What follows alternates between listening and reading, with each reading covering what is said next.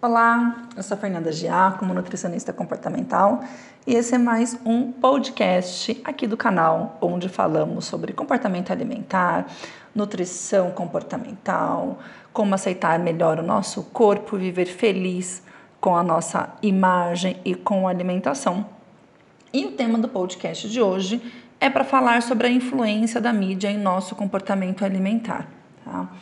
Ah, não é de hoje que a gente percebe o quanto propagandas hoje nas redes sociais, antigamente em televisão, revistas e outdoors, interferiam nas nossas escolhas, tá? Porém, de uns anos para cá, é possível verificar mudanças drásticas, inclusive na percepção de alguns alimentos. O que, que tem acontecido nos últimos 20 anos? Os alimentos modernos eles estão, estão sendo vistos como bens de consumo, tá? Isso mostra como a mídia ela tem a capacidade de transformar o hábito alimentar de uma população inteira por causa de uma finalidade econômica. Então, o que, que acontece hoje? Alguns alimentos, aliás, o que, que acontecia até então? Tá? A gente está numa fase de transição aí, de uma leve mudança, tá? Mas o que, que aconteceu nesses últimos 20 anos aí? Alimentos como arroz, feijão, comida caseira, vamos dizer assim, eram consideradas como comida de pobre. Sabe aquela coisa, comida de nossa? Você não tem dinheiro para comprar comida congelada, ou para comer fora, ou para trazer esse alimento, alimento do pacotinho, né? Puta, é comida de pobre. Então, começou a parte alimentar, aliás, a, a mídia começou a interferir, a usar a alimentação como uma questão de status e de classe social. Olha que coisa doida, gente. Comida deixou de ser só comida. Começou, passou a estar relacionada com status, a ponto de crianças começarem a ter vergonha de levar lanche de casa para a escola.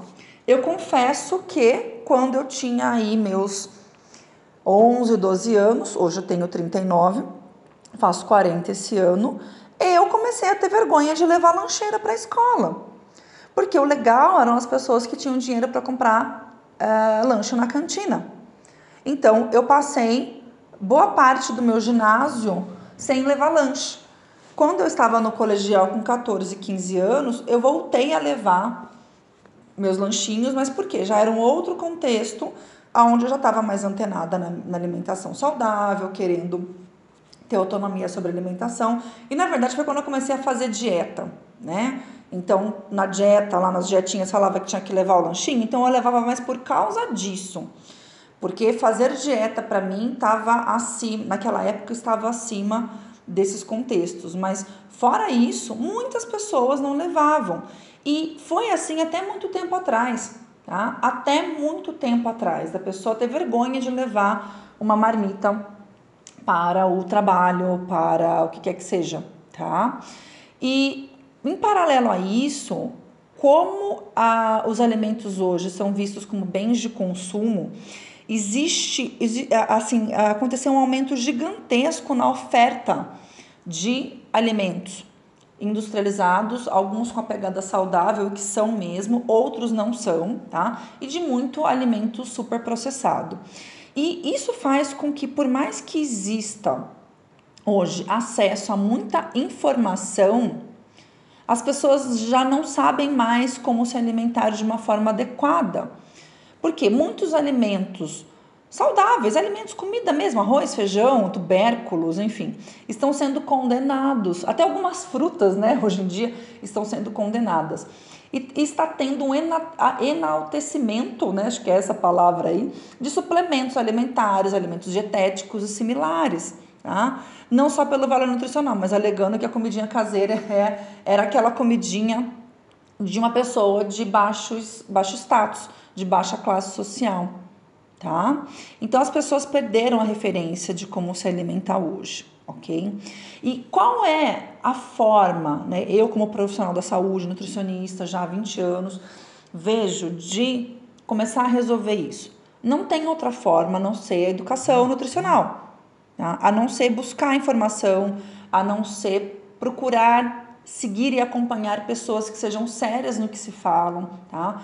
Aqui eu vou deixar o link para vocês de um documentário que eu acho muito legal. Ele já tem quase 10 anos, é brasileiro, isso que eu acho mais legal, que é o Muito Além do Peso.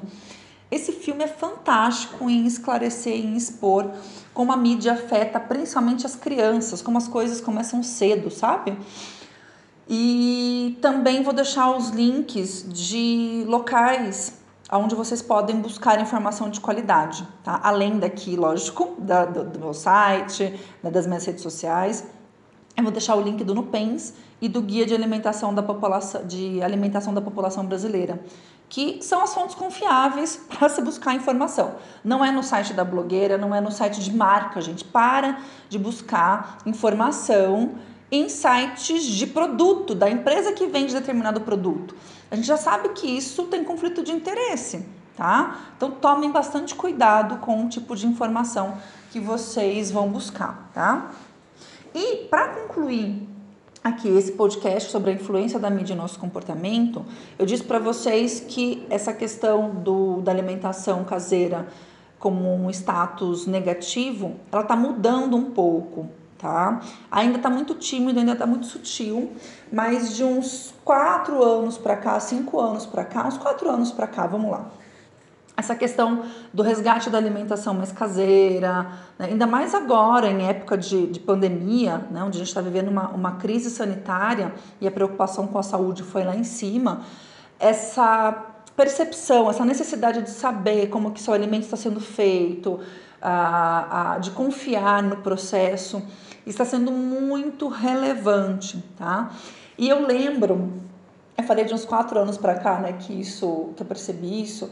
Eu lembro uma vez que eu atendi um cliente, ele é um pouco mais velho do que eu, uma pessoa de uma origem simples, né, que trabalhou bastante, né, conseguiu subir na vida pelos seus méritos, virou empresário. E aí a gente estava trabalhando essa questão dele, dele se organizar para não ficar comendo coxinha na rua, dele levar a comidinha dele. E ele veio um dia para mim com uma marmita, aquelas de três andares, super, né, tecnológica, com com espacinho para você guardar o suplemento e o talherzinho que esquenta embaixo. E ele falou: "Fernando, olha que coisa doida, né? Quando eu era jovem, eu tinha vergonha de levar a marmita nos lugares. Hoje já é chique, né?" Eu falei: "Com certeza, isso mudou bastante." Ainda é muito tímido esse processo, tá? Eu ainda acho que a indústria de alimentos e a indústria da dieta vai dar um jeito de pegar esse gancho dessa tendência e tentar lucrar em cima disso, distorcendo algumas situações. Sabe, tipo, fazendo alimento processado com cara de comida caseira, né? Tipo, bem tentando se aproveitar mesmo da tendência. Por isso que a gente tem que ter senso crítico, a gente tem que se abrir os olhos, tá? e, e ver aquilo que faz sentido para a gente. Não se deixa influenciar pela questão do marketing. Eu sei que é difícil, isso aconteceu comigo durante anos da minha vida, né? E hoje não digo que não vai acontecer, mas eu falo que eu já estou de olhos bem abertos. Eu já, sa eu já saí da Matrix, vamos dizer assim, tá bom? E eu convido você a fazer a mesma coisa. Você vai ver que a vida ela fica muito mais uh, tranquila e com muito mais sentido quando a gente começa a tomar as nossas decisões alinhadas com os nossos valores, inclusive daquilo que a gente vai se alimentar e isso faz com que a gente tenha uma autonomia muito maior sobre a nossa saúde, tá bom? Espero que você tenha gostado desse podcast. Se gostou dessa reflexão, desse bate-papo, comenta comigo. Você pode usar as minhas redes sociais como uma forma de comunicação, tanto o Instagram, o YouTube, o meu site que tem um blog lá dentro que eu atualizo toda semana. E você vai me achar nas minhas redes sociais pelo meu nome, Fernanda Giacomo. É só colocar lá que você me encontra, tá bom? Um grande beijo e até o próximo podcast.